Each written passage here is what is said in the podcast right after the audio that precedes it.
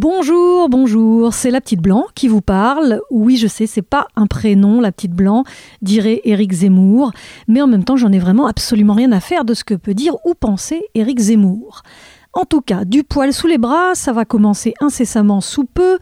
Que vous dire? Eh bien qu'on va parler de tous les enfants qu'on ne fera pas, nous les femmes qui avons autre chose à faire alors que pourtant tout fonctionne. Je veux dire, par exemple, j'ai mes règles, pas là tout de suite au moment où je vous parle, mais je les ai, plutôt régulières d'ailleurs en ce qui me concerne, et d'un magnifique rouge vif. Mais revenons à nos moutons, c'est parti pour du poil sous les bras.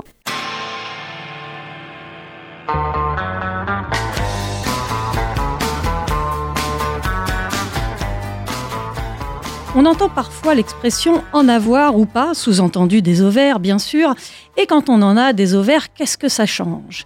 D'un côté, c'est bien d'en avoir, en avoir c'est être courageuse, mais est-ce qu'on reste courageuse quand on en a mais qu'on ne s'en sert pas vraiment? Prenons mon cas par exemple, au hasard.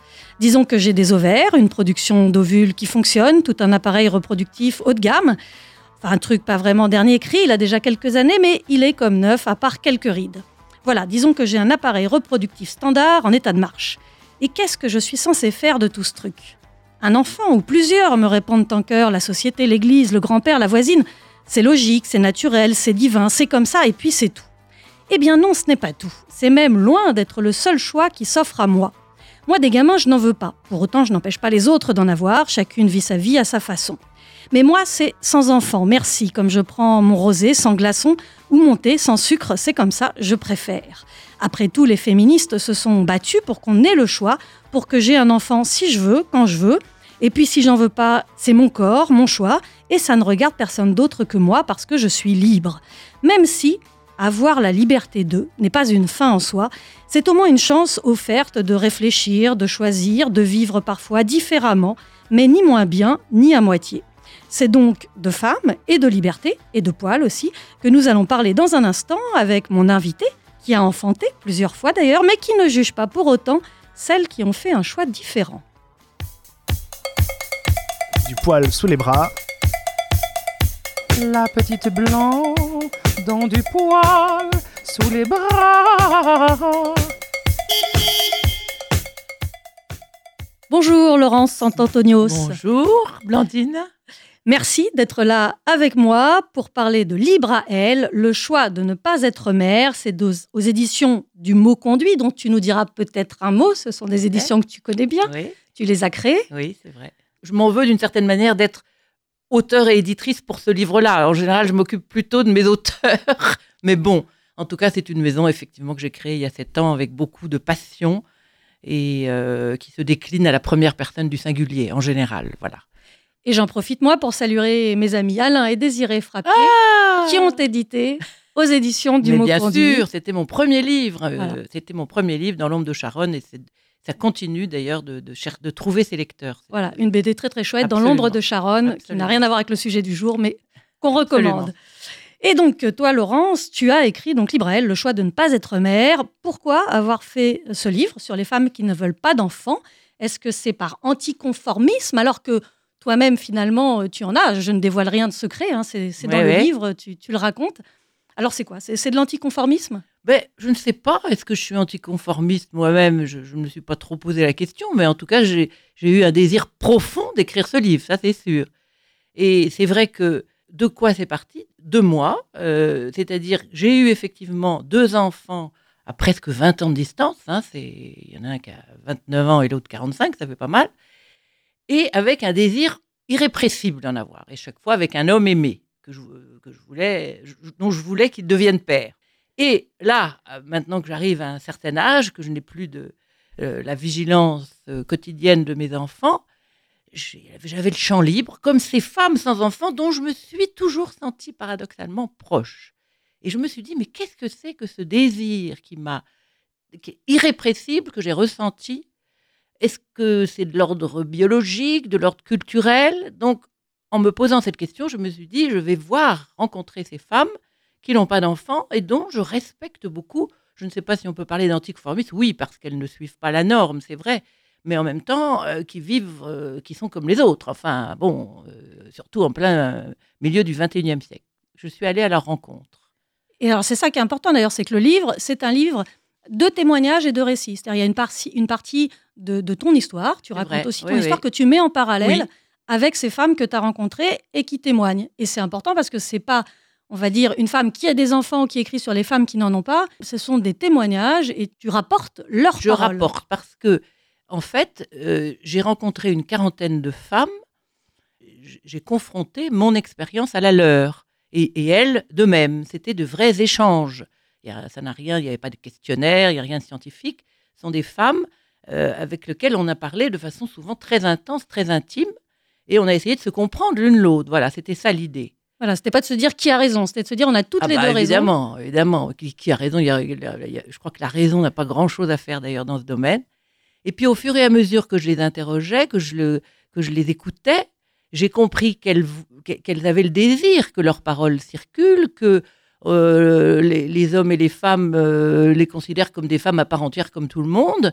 Et, en interrogeant effectivement mon entourage, je me suis rendu compte avec une certaine, oui, une vraie surprise de, de l'ignorance, des idées toutes faites qu'avaient les gens sur euh, ce sujet, comment ça les dérangeait. Donc, fort de tout ça, je me suis dit, il faut que j'écrive un bouquin. Et puis, comme je me suis rendu compte qu'en plus, c'était une vraie tendance sociétale, euh, puisque si on, on donne, vous voulez que je donne quelques chiffres? Allons-y, allons-y, il y en a dans le livre. hein. Ouais, 18% des Européennes de 40 ans sont sans enfants. Par exemple, c'est beaucoup. 18% des Européennes de 40 ans. Et elles sont invisibles dans l'espace public. Voilà. Et, et d'où ce, ce livre qui est, d'autant plus important qu'on ne les voit pas, on ne Ouais, les ouais. entend pas. Et euh, tu viens de le dire à l'instant, on les considère plus ou moins euh, comme ayant un problème ou physique ou psychologique. hein. Si une femme a un utérus en état de marche, la Oui, société ne comprend pas vraiment pourquoi voilà. elle n'a pas d'enfant. Alors que les, modes de vie sont tellement diversifiés depuis euh, de 30 ou 40 ans. Enfin, on a l'impression qu'il y a une euh, ouverture, une possibilité de vivre différemment, parce que c'est bien un éloge de la différence, ce bouquin que j'ai voulu faire. Alors qu'une femme euh, qui dit bah, tout simplement, puisque aujourd'hui que la maternité euh, est, n'est pas est intentionnelle, c'est-à-dire qu'on peut décider ou non d'avoir un enfant, une femme qui dit je ne veux pas d'enfant euh, est considérée comme suspecte. C'est quand même euh, étrange. J'ai voulu aussi rencontrer des femmes lesbiennes et parce que je trouvais ça important, ça fait partie. Et puis aussi parce qu'aujourd'hui, dire, il y, a, il y a 30 ou 40 ans, on disait euh, ah je ne veux pas d'enfant. Ah bon mais t'es lesbienne. Bah, Aujourd'hui, ça semblerait complètement obsolète, puisque finalement, les lesbiennes, et je pense que ça va se développer de plus en plus, peuvent plus, plus facilement qu'hier. En tout cas, on lutte pour un accès Ou à alors, la- en tout cas, vous luttez, vous l'aurez bientôt, ça c'est certain. En, en Espagne, on, par- on parle de, j'ai oublié le terme, de homo, homo baby boom même. Ah, Là, on parle des femmes dans leur ensemble, vrai, quelle que soit leur Oui. orientation sexuelle. exact. Et puisque tu parlais de chiffres, 3 à 5% des femmes en France, c'est une estimation hein, qui est dans Oui. ton livre, euh, tu dis 3 à 5% des femmes ne veulent pas d'enfants. Alors, ce n'est pas les 18% des européennes, et ça s'explique parce que c'est pas forcément, parmi les femmes qui n'ont pas d'enfants, tu dis ça n'a pas forcément été un choix à la base. Voilà, ces 18%, c'est volontaire ou non. Mais et parce que c'est assez difficile de comptabiliser celles qui choisissent de ne pas en avoir. D'abord parce que même ce choix est très, d'une telle complexité. Mais il y a quand même eu en France plusieurs études qui datent d'ailleurs de 3-4 ans qui mènent, qui, finalement, on, arrive à, à- à ce résultat de 5% de femmes qui choisissent de ne pas en avoir. Que ça soit très déterminé depuis le départ, radical, ou euh, de façon plus euh, ambivalente par rapport à sa vie professionnelle et personnelle. Mais voilà. Et puis d'ailleurs, tu dis que les- le reste, on va dire, du pourcentage de femmes qui se retrouvent sans enfants, c'est aussi des fois euh, suite à un, un report du choix. C'est-à-dire Oui, que c'est pas c'est ça. forcément qui décident de pas en avoir, C'est mais c'est disent celle-là que j'appelle les ambivalentes. C'est-à-dire qu'elles elles reportent, elles reportent en fonction de, ce qu'elles vivent. Et puis finalement, elles renoncent. Et puis finalement, elles assument. Et puis, et puis, si, et puis finalement, si je ne l'ai pas fait, c'est peut-être que je n'étais je, je n'étais- je n'étais pas faite pour avoir un enfant. Moi, chapeau, parce que je trouve que s'aventurer, euh, se lancer dans une aventure aussi grave, euh, si on ne s'en sent pas complètement capable, ou en tout cas, si on, on a envie d'être, si on n'est pas en cohérence avec soi-même, eh ben, il vaut mieux pas le faire. hein. On- n'est pas une, une espèce en voie d'extinction, hein, quand même. C'est pas tellement une question de on se sent capable ou pas. Il y en a quelques-unes qui disent bon, Oui, moi je me raison. sentais Le pas capable capable. n'est pas forcément le bon terme. J'aurais préféré être père. Il y en a même une qui dit je me, je me Oui, sentirais oui, Mais c'est beaucoup. Alors, il y a une nouveauté aussi, d'ailleurs, qui sont les femmes qui ne veulent pas avoir d'enfants pour des raisons politiques, écologiques, donc conscientisées, mais Voilà. vraiment argumentées et ça. pas juste.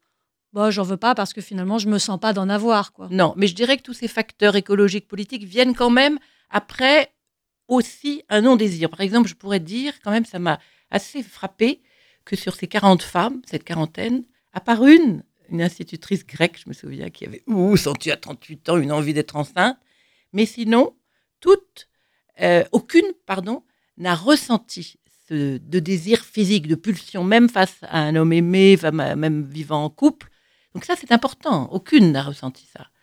Et d'ailleurs, tu en finis avec les idées reçues et les mythes. C'est-à-dire que tu dis, bah voilà, le mythe de la parentalité heureuse, de la fécondité triomphante, du soi-disant instinct maternel, de...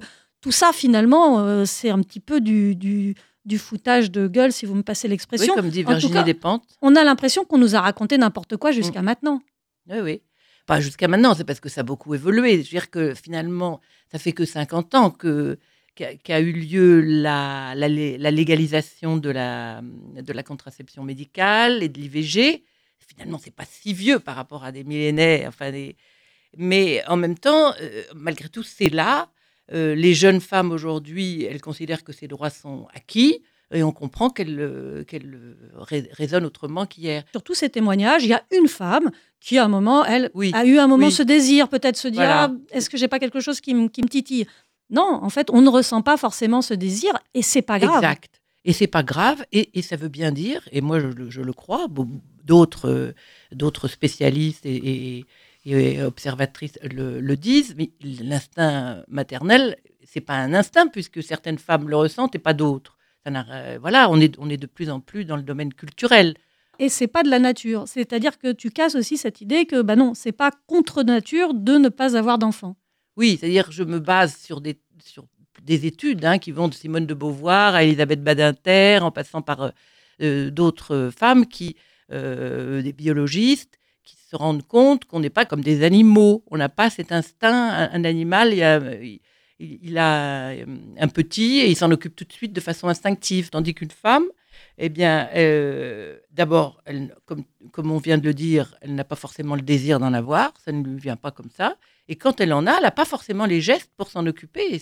Et, ça, c'est des non-dits et des tabous terribles. Beaucoup de mères n'osent pas dire que euh, on parle de baby blues de façon assez pudique, mais elles ne savent pas s'en occuper ou elles, ne- elles ne peuvent pas, elles se sentent mal à l'aide, elles se sentent mal. Et, Et puis, il y a et eu certaines même regrettent. Ouais, enfin, bon. Alors certaines regrettent, oui, et, et on t'en parle, et notamment en Israël où une femme, une chercheure, a eu justement euh, ce courage, on va Ouais. dire, de faire une étude sur les femmes qui pensent que c'était une erreur Ouais. d'être devenue mère, quoi. Donc ils regrettent C'était un vrai carrément. euh, courage dans un pays où, on- où il y a 3,5 enfants par femme. C'est quand même énorme et où à tous les. Je ne pas peut-être pas parler comme ça, mais à tous les coins de rue, il y a des banques de sperme et, de quoi congeler ses ovocytes, etc. Donc voilà, religion, société, on pousse à avoir des enfants, des enfants, des enfants. Donc cette femme, Orna Donat, a eu le courage, effectivement, et parce qu'elle-même ne ressentait aucun désir d'avoir un enfant, euh, de faire une thèse, euh, c'était une thèse universitaire, sur les femmes qui regrettent d'avoir enfanté. Non pas qui n'aiment pas leurs enfants, qui ne s'en occupent pas, et, et anonymement, plusieurs d'entre elles disent Je- J'espère que mes enfants ne le, le- le sentent, le sentent pas ou ne le sauront jamais. Je les aime, mais vraiment, je n'étais pas faite pour être mère et j'aurais mieux fait de faire une autre. Je suis à côté de moi-même. C'est quand même important, ça. À ce jour-là, elles auraient préféré avoir piscine. Voilà. Euh, Piscine, où, euh, d'une certaine manière, ce que j'ai constaté chez ces femmes, ce point commun que j'ai constaté chez toutes ces femmes, c'est une liberté, un besoin de liberté, mais pas de liberté comme absence de contrainte et aller à la piscine, comme tu dis, comme beaucoup de gens pensent. Ah oui, bah, c'est parce qu'elles veulent faire ce qu'elles veulent.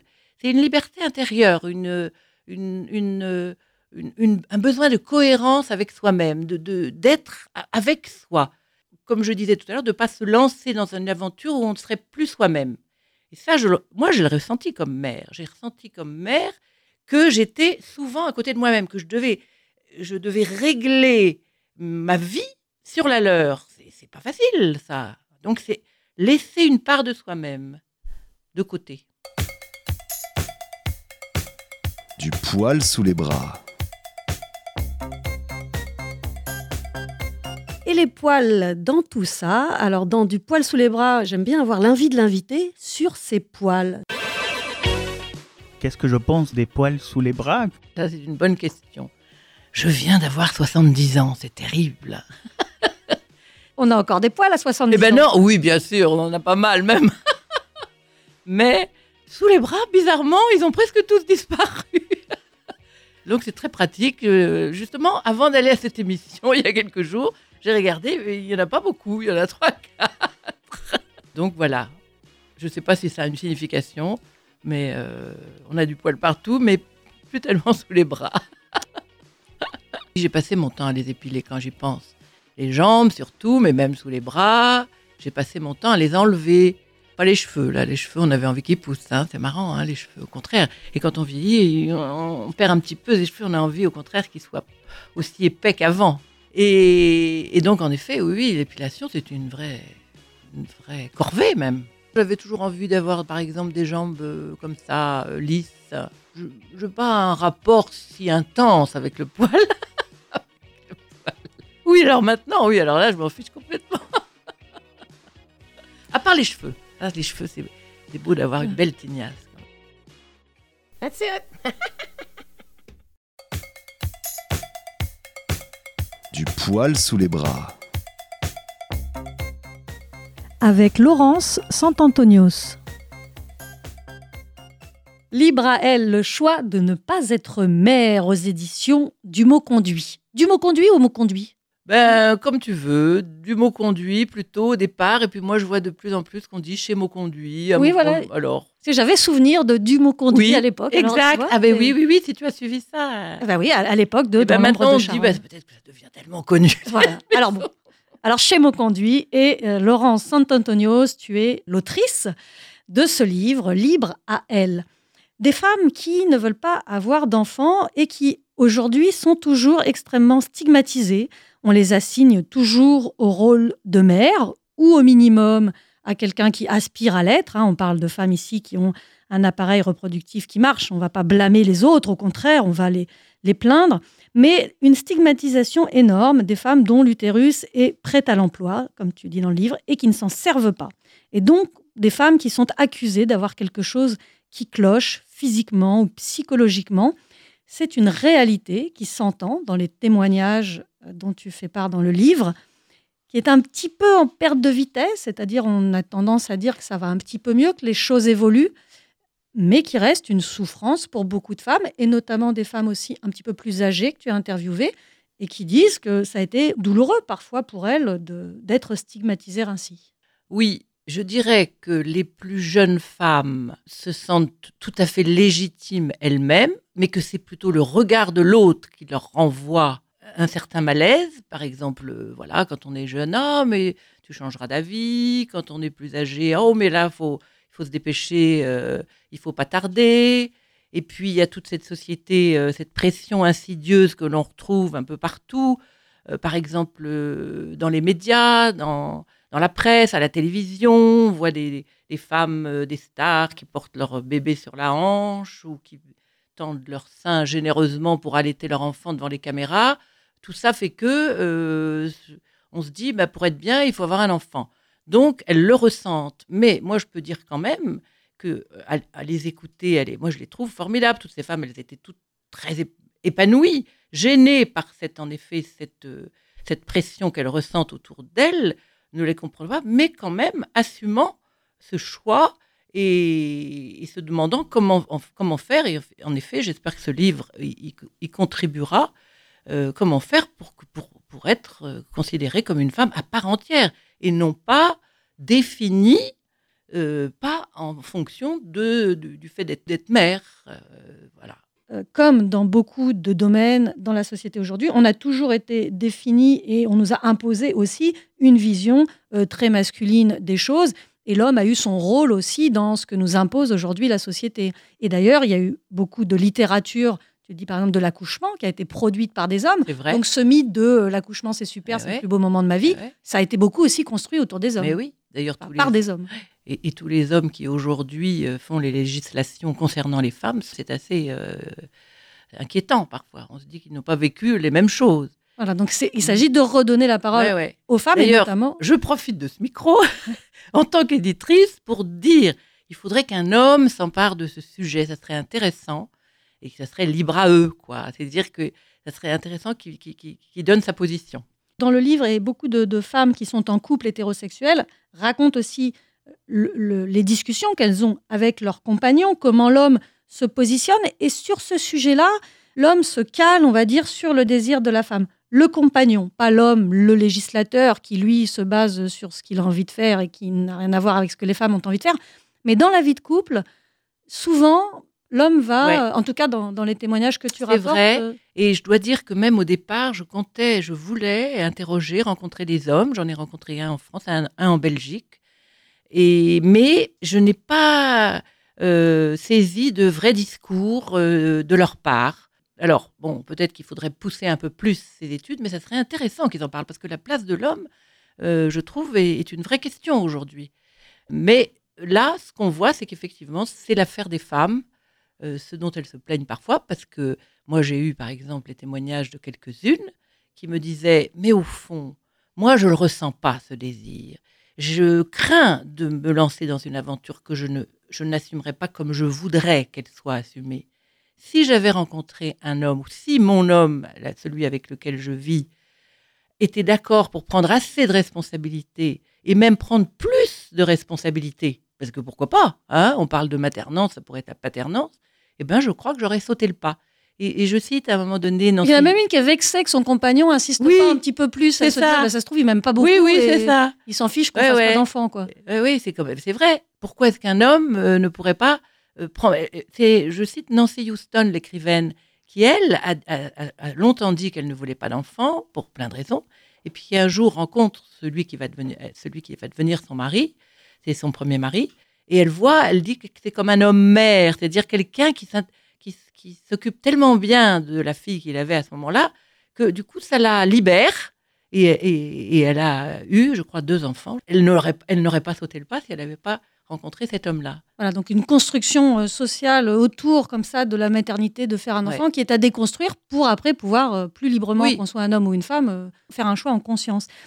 Il y a- un point, moi, qui m'a aussi beaucoup intéressé, c'est la société, on le voit, idéalise quand même encore beaucoup le fait d'être mère, et du coup, ne pas désirer d'enfants, nous, classe, alors je dis nous parce que évidemment je suis concernée, mais parmi les égoïstes, les narcissiques, les névrosés, et euh, c'est déconstruit dans le livre. Tu dis, c'est pas seulement faux, c'est absurde parce que en plus, bien des femmes qui sont sans enfants, eh bien, s'occupent de leurs parents, de personnes handicapées, de personnes précaires, fragiles, isolées. Et donc, au contraire, ce sont souvent des femmes qui vont euh, avoir euh, du temps pour les autres. Donc, ça, c'est aussi une idée forte, hein, souvent qu'on Ouais. nous, envoie un petit peu à la figure de façon plus Ouais, ou ouais, moins, euh, j'allais dire directe. Mais souvent, ne pas vouloir d'enfants, ça va être considéré comme un- quelque chose d'un petit peu Oui, égoïste. oui, oui. J'espère que tout ça, ça va peu à peu passer parce que c'est vrai que moi, ce que j'ai constaté, c'était l'inverse. Des femmes souvent très généreuses, bon, elles- pas, pas toutes, mais comme nous toutes, hein, mais, mais la plupart, avec une envie de, en effet, de, de, de s'occuper des autres. Alors souvent d'ailleurs, certaines ont des relations privilégiées, justement parce que femmes sans enfants, avec des neveux, des nièces, les enfants de leurs amis, les enfants de leurs de compagnons ou de leurs maris.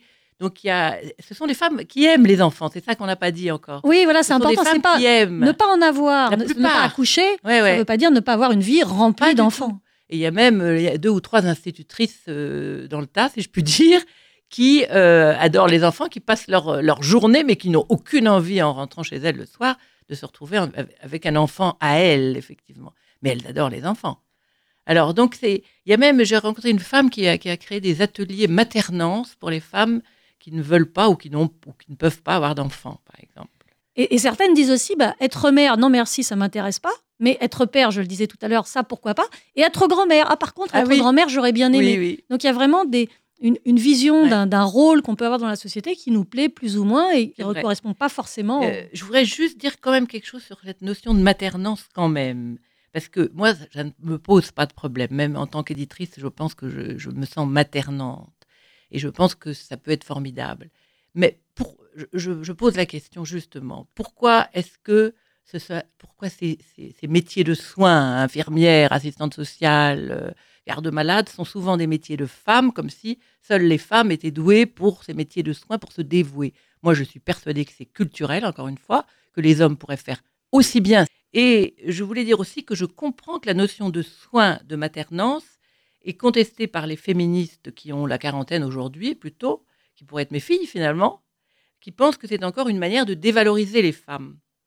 Je sens bien que, si je peux faire une petite parenthèse, qu'il y a une différence, une grande différence d'approche entre une femme de ma génération, euh, qui a vécu une époque de conquête des droits avec une certaine insolence, une certaine insouciance même, et une femme de 45 ans aujourd'hui, on le voit bien à travers les, écrits de Virginie Despentes, par exemple, qui sont en colère. Et je comprends, moi, leur colère. Je comprends, en fait, d'une certaine manière.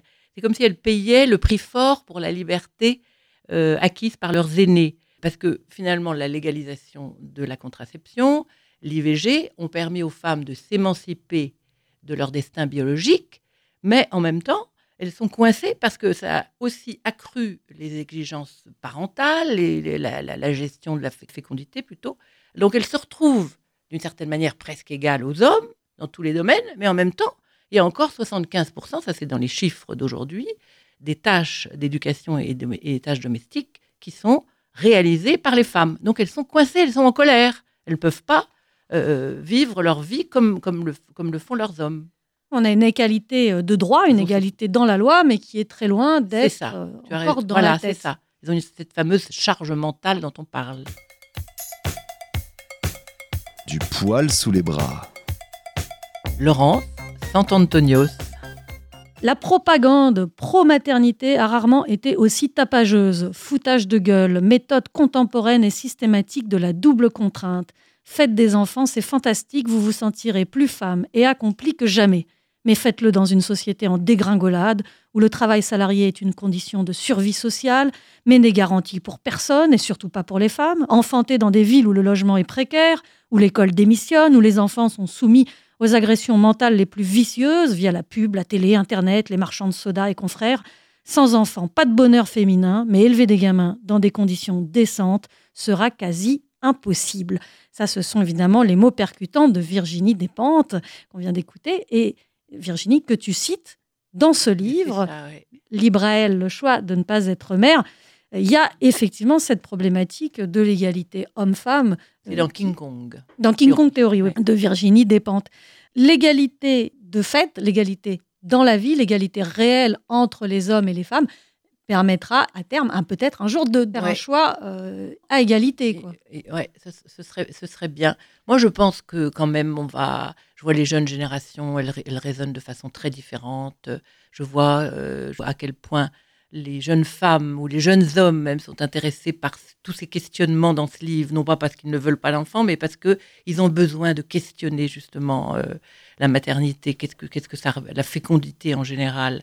Donc je pense que ça va changer avec toutes en plus, c'est quand même cette diversité de, vie, comme on l'a dit aussi tout à l'heure, mais aussi ces techniques de procréation de plus en plus sophistiquées. Comment les femmes qui ne veulent pas d'enfants ne peuvent pas trouver leur place? Elles vont forcément les trouver. Alors moi, je l'espère, mais ça, c'est quand même une des choses qui est au cœur du livre, c'est qu'elles sont complètement invisibles, ces femmes, dans l'espace public, dans la littérature aussi. D'ailleurs, ce livre, effectivement, est intéressant à remarquer. Il est remarquable au sens où finalement, on donne peu de place dans la société en général à ces femmes qui ne veulent pas d'enfants.